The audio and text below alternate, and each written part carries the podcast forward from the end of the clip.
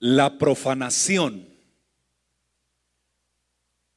Hebreos capítulo 12, versículo 15 al 17 es el texto que vamos a tomar como referencia y quiero invitarlo a que lo lea conmigo, por favor, Hebreos 12 del 15 al 17. Dice, mirad bien, no sea que alguno deje de alcanzar la gracia de Dios, que brotando alguna raíz de amargura os estorbe y por ella muchos seáis contaminados. No sea que haya algún fornicario o profano como Esaú, que por una sola comida vendió su primogenitura, porque ya sabéis que aún después deseando heredar la bendición, fue desechado y no hubo oportunidad para el arrepentimiento, aunque lo procuró con lágrimas. Tenga la amabilidad de estar cómodo. La palabra profanar significa hacer de lo sagrado algo común.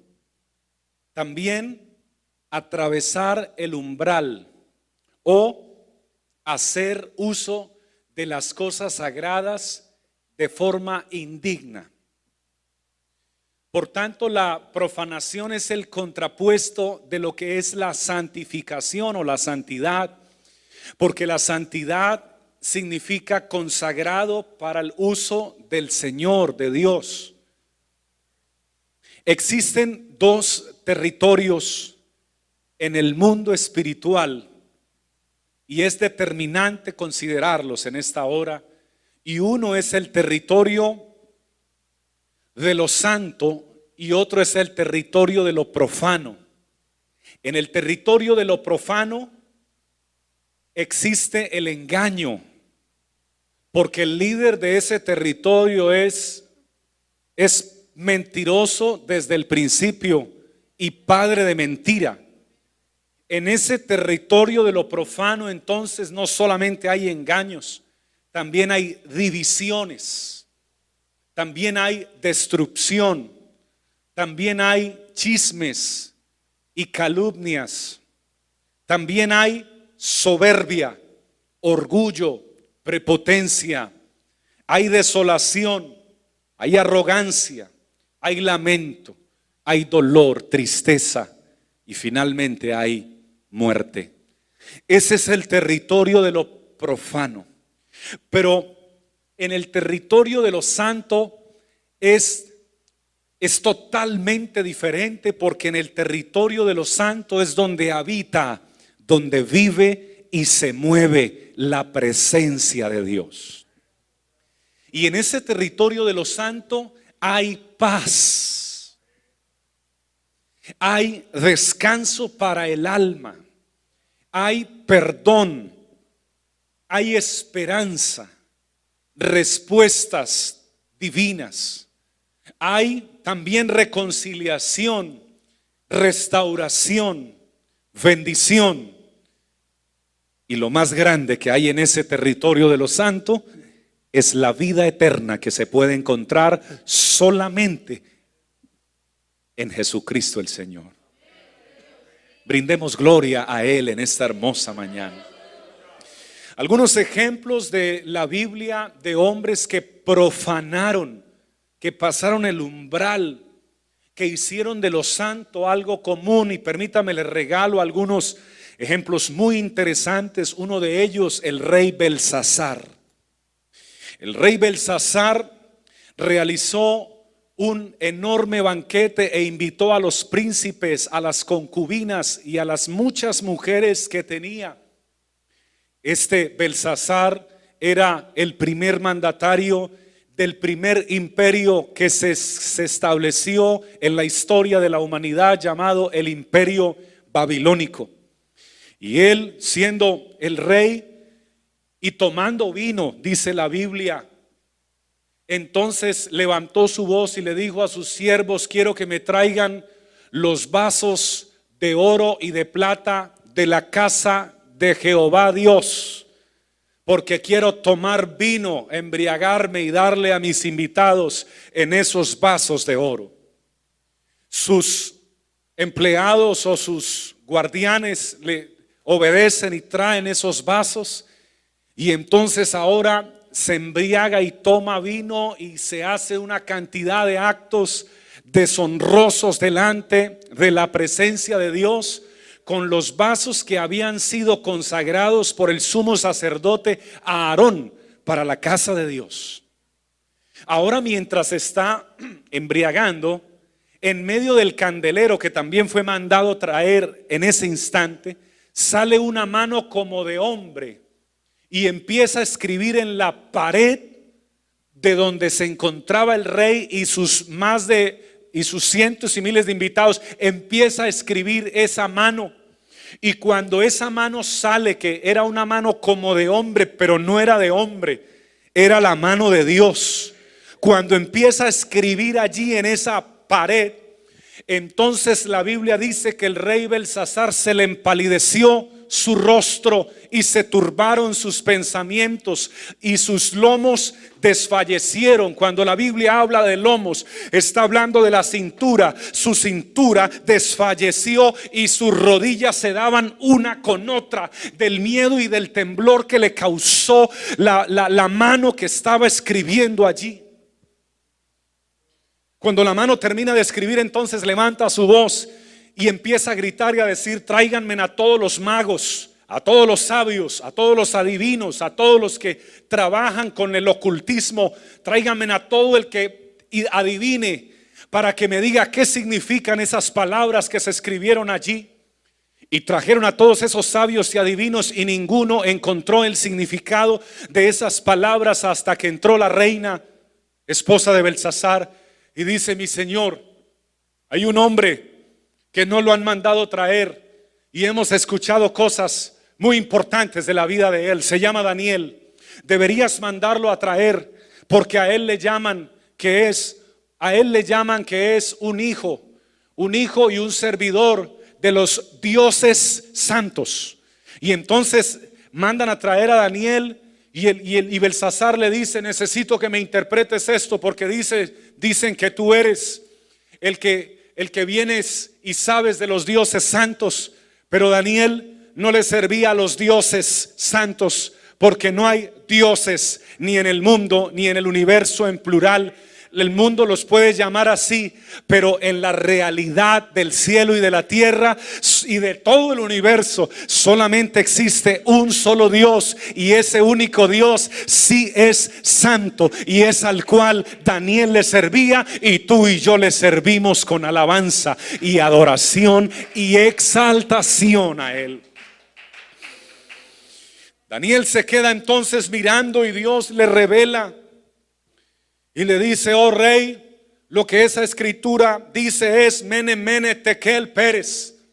Mene, Mene significa Dios ha puesto fin a tu reino. Tekel ha sido pesado por Dios en balanza y ha sido hallado falto. Y Pérez, Dios ha entregado tu reino y tu primer y tu gran imperio a los medos y a los persas. Y en esa misma noche entró Darío de Persia con sus soldados y arrasaron a todos los babilónicos y se posesiona Darío como el nuevo rey de toda esa vasta zona y entra el segundo imperio de la humanidad más fuerte de la historia llamado el imperio de los medos y de los persas.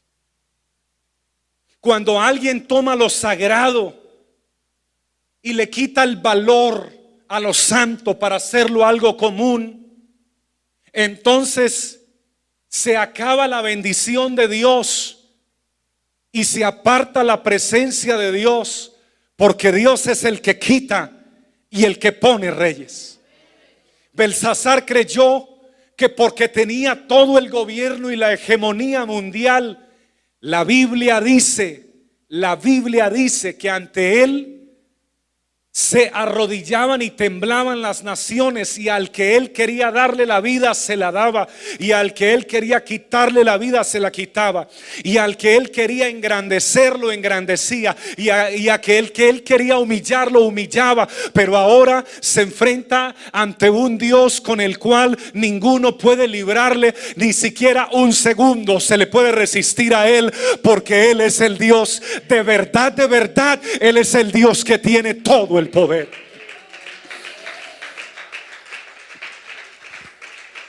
Jesucristo no ha peleado, hermanos, literalmente Él no ha peleado con nadie porque nadie le soportaría a Él un solo segundo en la batalla.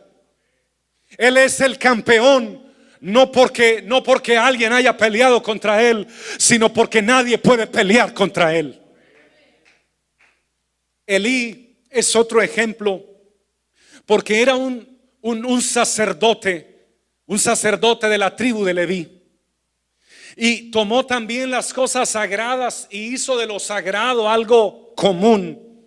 Y entonces permitía que sus hijos entraran al templo y sacaran las ofrendas que eran ofrendas para Dios y para el sostenimiento del templo y se llevaran las ofrendas y sus hijos trajeran mujeres y, tomaran esas ofrendas y las gastaran en lo que no debía ser y traían mujeres al templo y pecaban con ellas.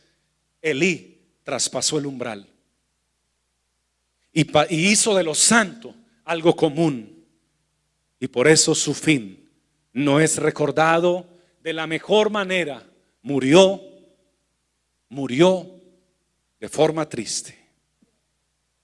No solo en el Antiguo Testamento, en el Nuevo Testamento, tenemos ejemplos también como Ananías y Zafira, quienes pasaron la línea de lo sagrado a lo profano y sustrajeron de la propiedad que vendieron y no honraron a Dios, sino que mintieron al Espíritu Santo de Dios y su fin fue un fin triste también.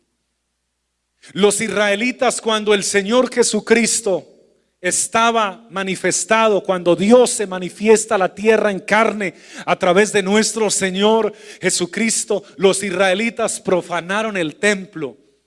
Porque dentro del templo estaban vendiendo palomas, estaban vendiendo mercancías, estaban cambiando dinero y el Señor entra al templo y entonces voltea las mesas y tira las monedas de los cambistas porque profanaron el templo, hicieron de lo, de lo sagrado algo común. Y les dice en alta voz, mi casa será llamada casa de oración y ustedes han hecho de ella un negocio o una cueva de ladrones. Por eso en este lugar e invitamos a todas las personas para que hagan del templo y no solo del templo donde se congregan, sino de otro templo más que es nuestro cuerpo, que es templo del Espíritu Santo, que hagan de su templo y de su cuerpo una casa de oración donde se reverencia y se magnifique y se mueva la presencia del Señor Jesucristo. En nuestro cuerpo, que es nuestro templo, no se puede utilizar el templo o nuestro cuerpo para hacer de Él, para, para, para honrar a Dios por momentos y luego para, para profanarlo.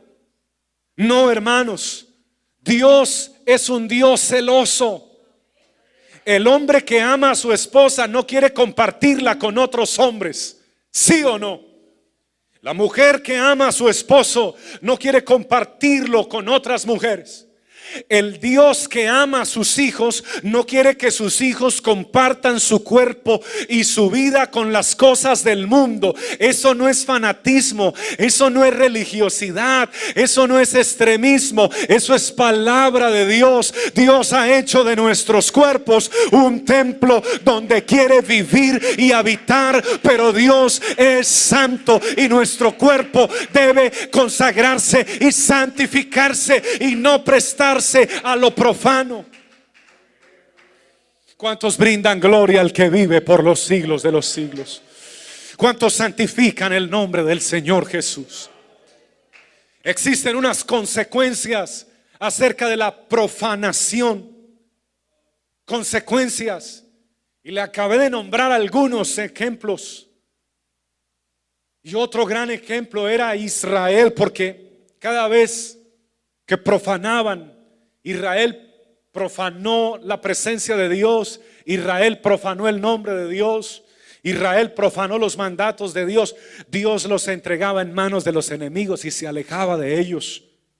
Y luego venían en arrepentimiento y pedían misericordia y Dios tenía misericordia y volvía a levantarlos. Porque es un Dios bueno porque es un Dios fiel y amoroso. Pero cuando alguien lo profana, por más amoroso y bueno que sea, su presencia se aleja. ¿Y por qué se aleja? Porque no se agrada que lo profanen, ni que, ni que contaminen lo santo con lo profano. Alabado sea el Señor. La consecuencia entonces es la ausencia de la presencia de Dios, pero también es la muerte. Y estaba recordando, queridos hermanos,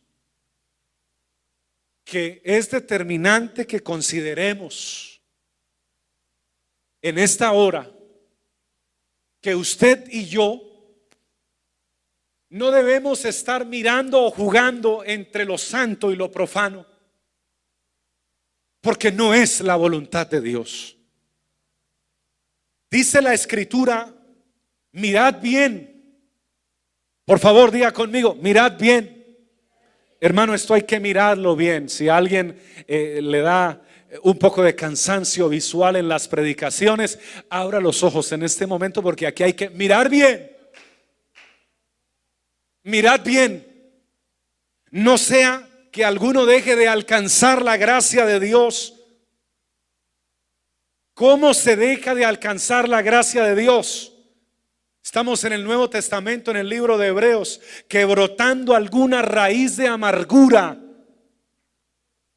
quien tenga raíces de amargura contra cualquier persona, sea cristiana o no cristiana de la iglesia o no, sea quien sea, quien tenga raíces de amargura, está dejando de alcanzar la gracia de Dios, así sea muy religioso o asista todos los días al servicio, si tiene raíz de amargura, está dejando de alcanzar la gracia de Dios.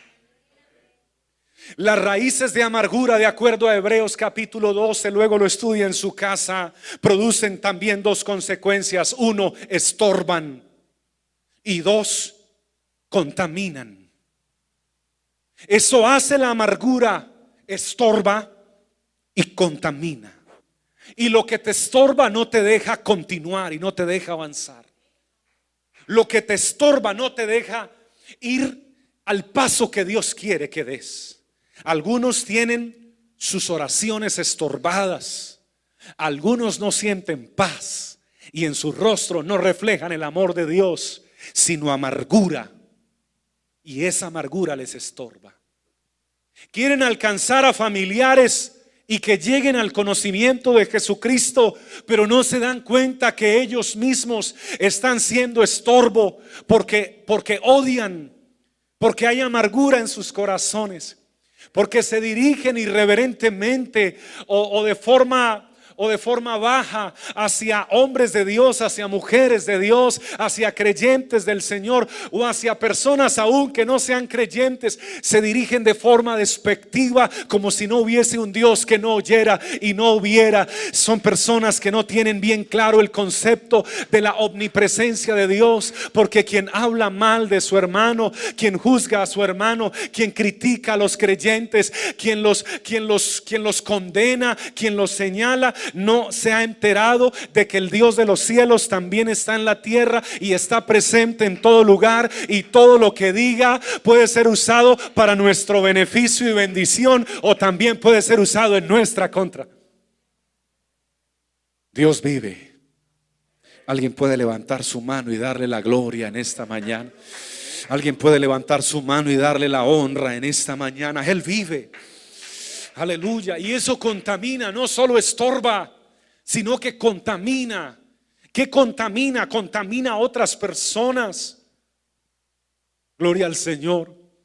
Y Hebreos capítulo 12 nos nombra a otro profano y nos dice que no haya algún fornicario o profano como Esaú, que por una sola comida vendió su primogenitura. Y entramos a uno de los puntos más importantes de esta enseñanza, porque, porque Esaú cambió lo santo por lo profano.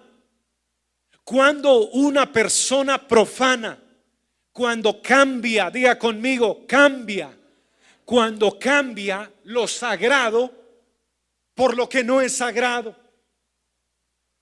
Esaú cambió su la bendición de la primogenitura, la bendición de Dios. Cambió la presencia de Dios por un plato de lentejas porque tenía mucha hambre. Pregunta, ¿un plato de lentejas es pecado? Jamás. Y entonces, ¿qué ocurrió? No fue el plato, fue el hecho de cambiar, de cambiar la presencia, la bendición, la gloria del Señor por cualquier otra cosa. Por tanto, quien cambie la presencia del Señor o las cosas sagradas por cualquier otra cosa, aunque no sea pecado, si es pecado está profanando y si no es, pero está cambiando, tenga en cuenta que fue por un plato de lentejas. Siento que el Espíritu Santo está hablando en esta hora. Y para eso oro y clamo y me trasnocho y estudio la palabra para que el Señor hable. Bendito sea el nombre del Señor Jesús. Y dice, sigue diciendo la palabra porque ya sabéis que aún después, deseando heredar la bendición, escuche por favor, quien menosprecia o quien cambia las cosas sagradas por lo que no es de Dios, luego desea, aún deseando heredar la bendición, luego desea, pero luego fue desechado, dice la escritura, y no hubo oportunidad para el arrepentimiento, aunque lo procuró con lágrimas. Nosotros debemos estar hoy determinados y decididos a que hermanos, las cosas de Dios son cosas sagradas. Las cosas de Dios son cosas santas. El camino del Señor no es un camino de juegos, es un camino de decisiones. No es difícil. Y vuelvo a repetirlo, no es difícil. Y va por tercera vez, no es difícil, pastor. Pero el Señor dijo, en el mundo tendréis aflicción. Sí, tendremos aflicción, pero el camino de Dios no es difícil. Jesucristo dijo que, que traquéramos nuestras cargas y nuestro yugo hacia Él, porque su yugo es fácil y ligera es su carga. No es difícil, porque cuando estamos trabajados y cargados, venimos a su presencia y Él nos hace descansar. ¿Cuántos hemos descansado en su presencia? Yo llevo años descansando en Él. No es difícil la vida cristiana, no es difícil ser fiel, porque no es una vida de, de leyes o de amargura. No es una vida de prohibiciones o no es una vida de reglamentaciones. Es una vida de libertad en el Espíritu Santo de Dios. Es una vida de paz, es una vida de gozo, es una vida de esperanza, es una vida de bendición. Pero es un camino santo. Y no se puede profanar lo santo. Porque tendremos entonces el riesgo de ser desechados y luego de procurar con lágrimas, pero podrá ser tarde. La prefiguración, porque en el texto que les leí decía, mirad bien, no sea que alguno deje de alcanzar la gracia de Dios que brotando una raíz. La prefiguración de la palabra raíz es trascendental porque quiere porque la palabra raíz quiere decir que va a crecer y que se va a reproducir Y de la, raíz no se queda siendo raíz, la raíz pasa a ser una planta y luego de ser una planta puede pasar a ser un árbol y luego a tener ramas y luego a tener frutos. Y la persona que tiene amarguras y rencores en su corazón pasa de tener una raíz a que vaya creciendo ese sentimiento a que vaya creciendo y creciendo ese sentimiento y creciendo y puede, reitero, ser muy religioso, pero estar muy lejos de Dios. Por tanto, si hay alguien que siente odio, si hay alguien que siente amargura, si hay alguien que siente resentimiento, coraje, ira hacia alguien, por alguna situación que haya hecho a su vida haya sido muy grave, haya sido hace poco hace muchos años, el Señor del cielo que te ama hoy te llama y te dice que debes perdonar. Porque si no perdonas, seguirás con esa raíz y esa raíz seguirá creciendo y seguirá creciendo y seguirás alimentando esa raíz. Y entonces la amargura se parte también de lo profano.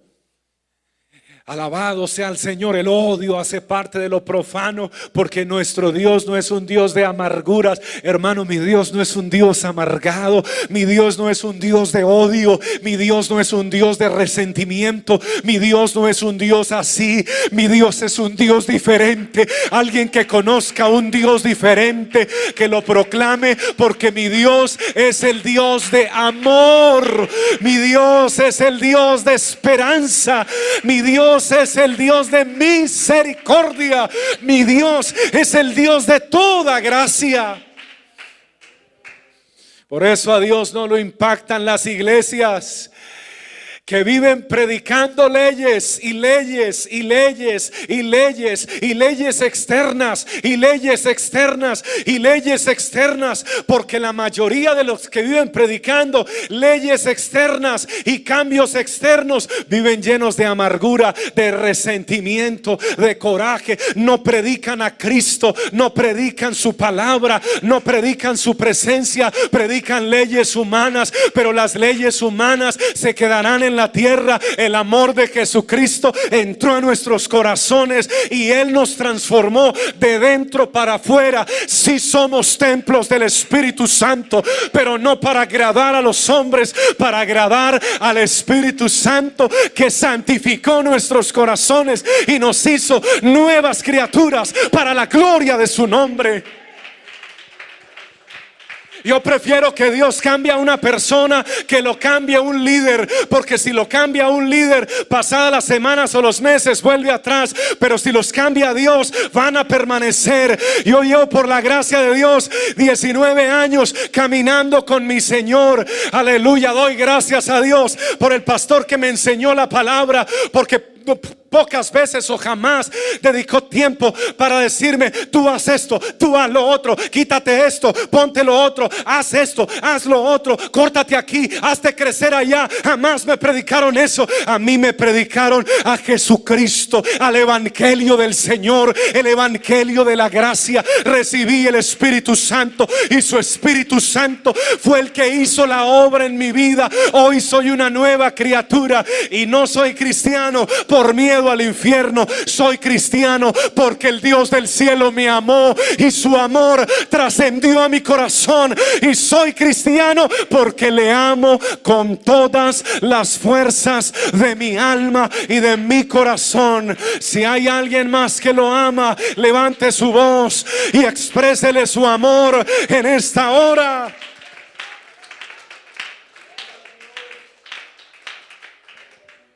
Alguien puede decir aleluya en esta mañana. Alguien puede decir gloria a Dios en esta mañana. Si hay alguien que no hayas perdonado hoy, Dios te habla y te da la oportunidad de que perdones. Aleluya. Sea tu padre, sea tu madre, sea tu tío, tu tía, un familiar o un desconocido. El perdón, el perdón hace parte del palpitar del corazón de Dios. Hoy Dios nos llama a no negociar o a no cambiar lo sagrado por lo que no es sagrado. Hoy Dios nos habla y nos llama a no cambiar lo santo por lo profano. No hagas de la oración algo común, querido y querida. No hagas de la oración algo común, porque la oración no es algo común, es algo sagrado, es espiritual, es glorioso. Tan grande será lo que ocurre en la oración que cuando tú hablas e invocas el nombre de Dios, Dios se hace presente en medio de tu oración, escucha tu clamor y se glorifica con poder y tiene tanto poder que Él y solo Él puede escucharte y responder a tu oración. No hagas del servicio o del culto algo normal. Porque el culto no es algo normal, no, no es normal, es algo sagrado, es santo, viene de Dios. Porque aquí está la presencia de Dios. Y si está la presencia de Dios, cualquier cosa inimaginable puede suceder. Como que alguien que venga con sus piernas secas y sus piernas enfermas como un paralítico, si cree en la presencia y cree que el santo está en medio nuestro, el paralítico se puede levantar y puede saltar y puede recibir sanidad por el poder del santo que se mueve en medio de su pueblo. Yo lo creo, no me cuesta creerlo porque ya lo he visto en varias ocasiones. No sé cuánto lo pueden creer, pero Él hace eso y muchas cosas más. No hagas, no hagas de la palabra de Dios algo común. No hagas de esta palabra algo común. Porque esta palabra no es común. Esta palabra tiene poder.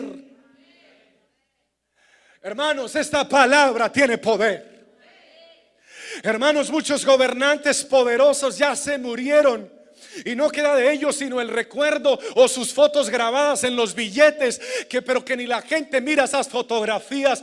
Los gobernantes del mundo pasarán, los líderes del mundo pasarán, los famosos pasarán, los artistas pasarán, se secan como la flor, pero el que obedece esta palabra y no hace de esta palabra algo común, sino que la recibe como lo que es, algo sagrado, se secará la hierba, se marchitará la flor, pero la palabra de Dios permanecerá para siempre. Y lo más grande es que esta palabra no solo está en nuestras manos, está metida en nuestro corazón. Alguien lo alaba en esta hora, alguien lo glorifica en esta hora.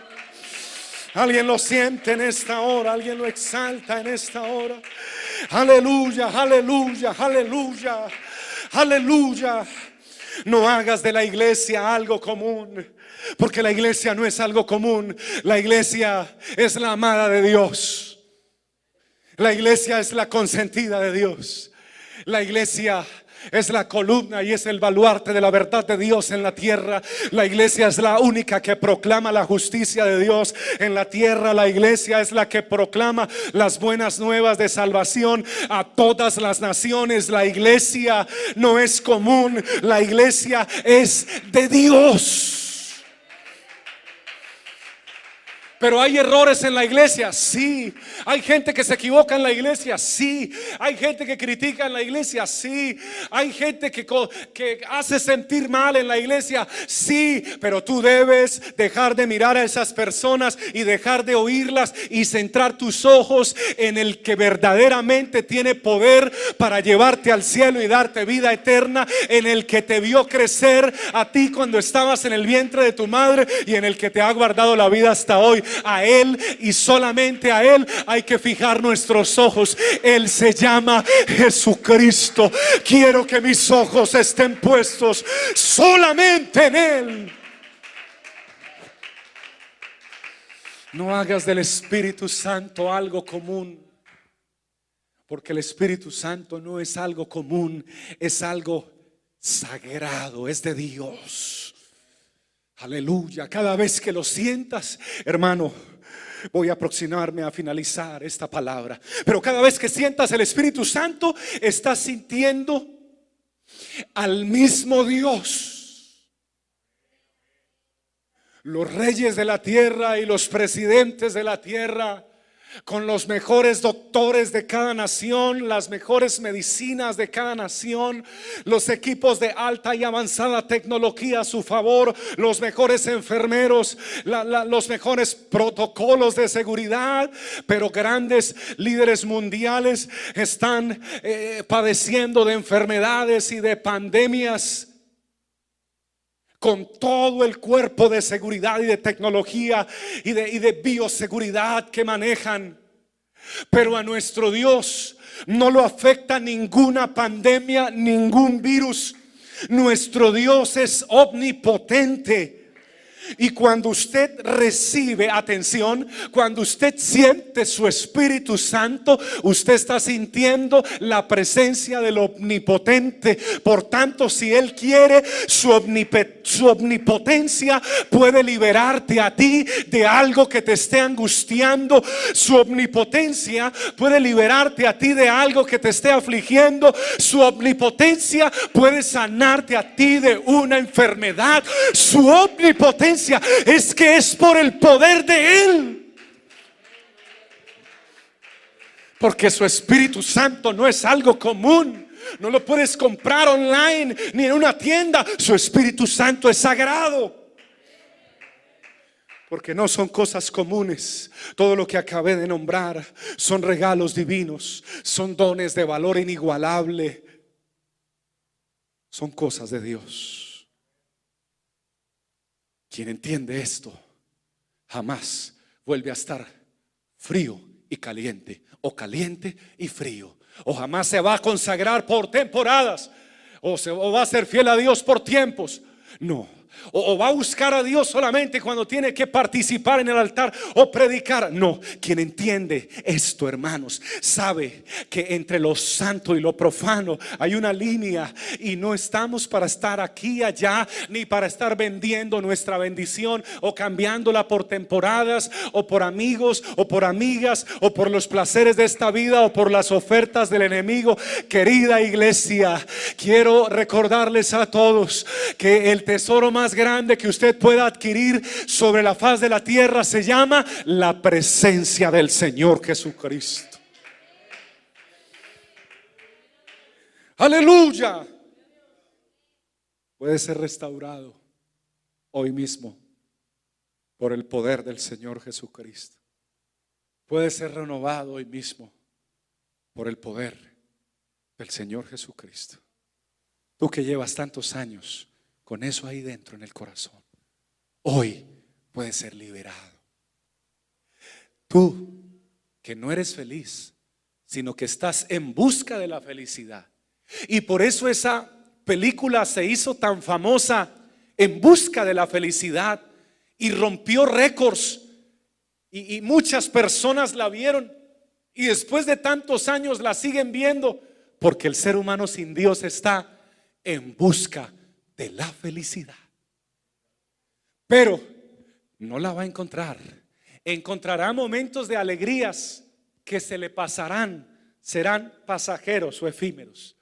Porque la verdadera felicidad y algo más que felicidad se llama gozo el verdadero gozo solamente lo puedes encontrar cuando tú entregues toda tu vida a la presencia del Señor Todopoderoso y esa presencia entre en tu corazón y en tu alma, renueve tu vida, cambie tu corazón y te ponga un corazón nuevo, un corazón de carne, un corazón hecho a la imagen de Él, una obra transformadora hecha solamente por el Señor. Alguien aquí debe correr hoy a la presencia de Dios. Alguien aquí de los que estén nuestros amigos que nos están viendo y escuchando en la palabra de Dios a través de los medios digitales. Alguien tiene que levantarse y correr al trono de la gracia. Y cuando corra a ese trono decirle, Señor, yo iba en busca de la felicidad creyendo que el dinero me daba la felicidad o la fama me daba la felicidad o un diploma universitario me daba la felicidad o el matrimonio me daba la felicidad o los hijos me daban la felicidad, pero hay gente con diplomas universitarios que no son felices, hay gente que se casó y tampoco son felices, hay gente con hijos y tampoco son felices, hay gente con dinero y tampoco son felices, hay gente con fama y se siguen quitando la vida en Hollywood porque nada de lo que hay en la tierra puede definitivamente llenar el corazón del hombre, solo uno que viene del cielo, que es sagrado que es santo, que es poderoso, que es sobrenatural, que es sublime, que tiene nombre, que se llama Jesucristo, que está en medio nuestro y que aquí damos testimonio diciendo, Jesús es el único que llena toda el alma del ser humano. Si ha llenado tu alma, levanta tu voz y dile gracias Señor, porque ya no estoy Señor con el corazón vacío, ya estoy con el corazón lleno de ti. Vamos, vamos, vamos. Si Él ha llenado tu alma, dile Señor, gracias por cambiar mi lamento en gozo. Pero si aún no le has entregado la vida, hermosa iglesia, adórale. Porque si aún no le has entregado la vida, hoy amigo puedes entregarle la vida al Señor. Querido hermano de la iglesia, si has estado jugando entre lo santo y lo profano, y has estado un tiempo entre lo santo y un tiempo entre lo profano, después de este mensaje, tu vida tiene que cambiar. No puedes seguir siendo el mismo después de este mensaje. Dios no te puede hablar más claro de la forma como te habló hoy. Debes desde ahora en adelante ocuparte y quedarte en el territorio de los santos, en el territorio de lo sagrado, en el territorio de la presencia de Dios, en el territorio donde se siente el Espíritu Santo de Dios que corre por nuestro corazón y por nuestro cuerpo. Debes quedarte en el territorio de la bendición de Dios. Debes quedarte en el territorio de la gloria de Dios. Debes quedarte en el territorio del Espíritu Santo. Debes quedarte en el territorio de la palabra. Y debes huir de las pasiones juveniles.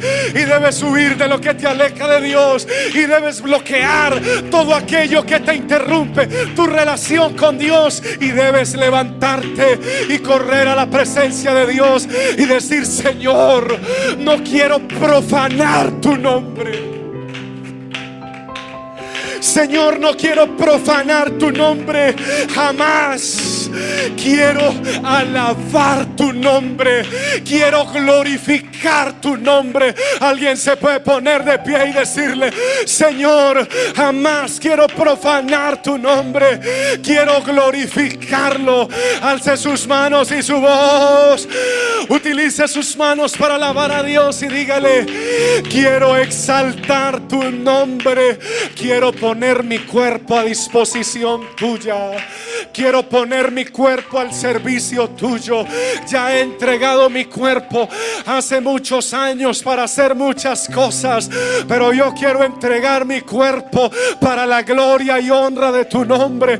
Por eso hoy levantamos las manos todos los que estamos aquí reunidos, creyendo que tu presencia está en este lugar. Levantamos nuestras manos y nuestros queridos amigos que nos ven por las plataformas digitales también levantan sus manos y decimos, Señor Jesucristo, hoy queremos una vez más reiterarte, reiterarte lo que tú ya sabes.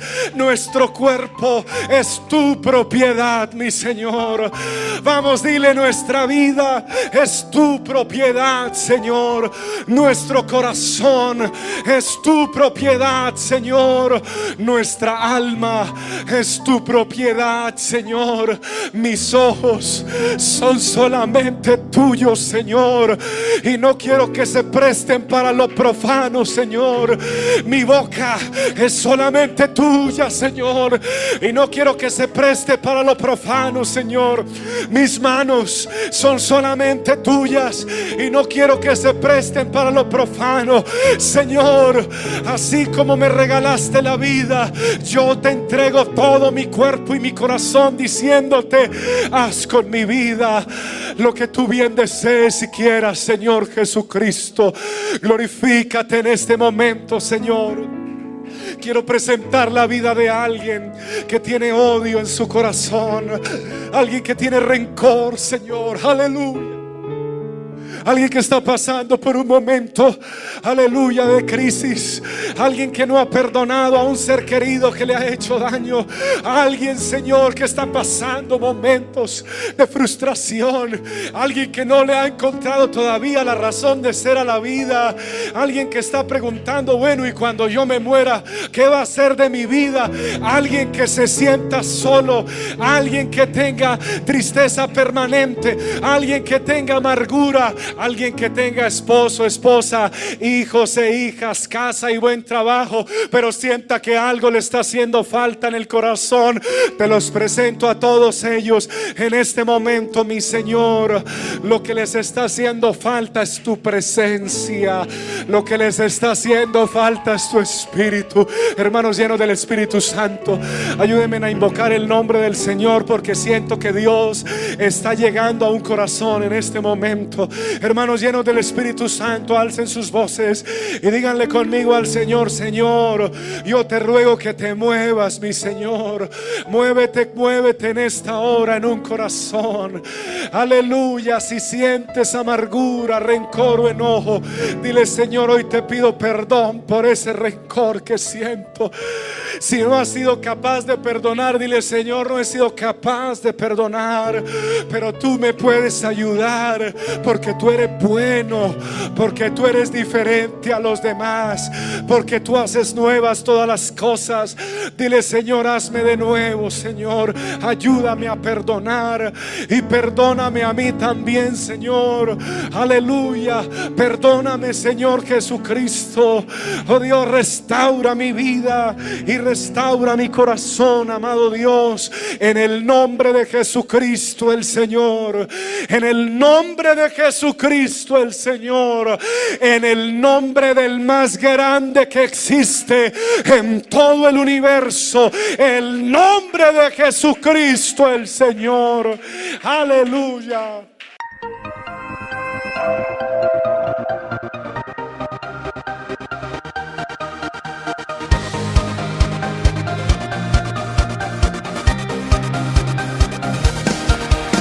Es tiempo de de gloria en gloria. El gozo del Señor me sostendrá. Su Espíritu Santo me ha.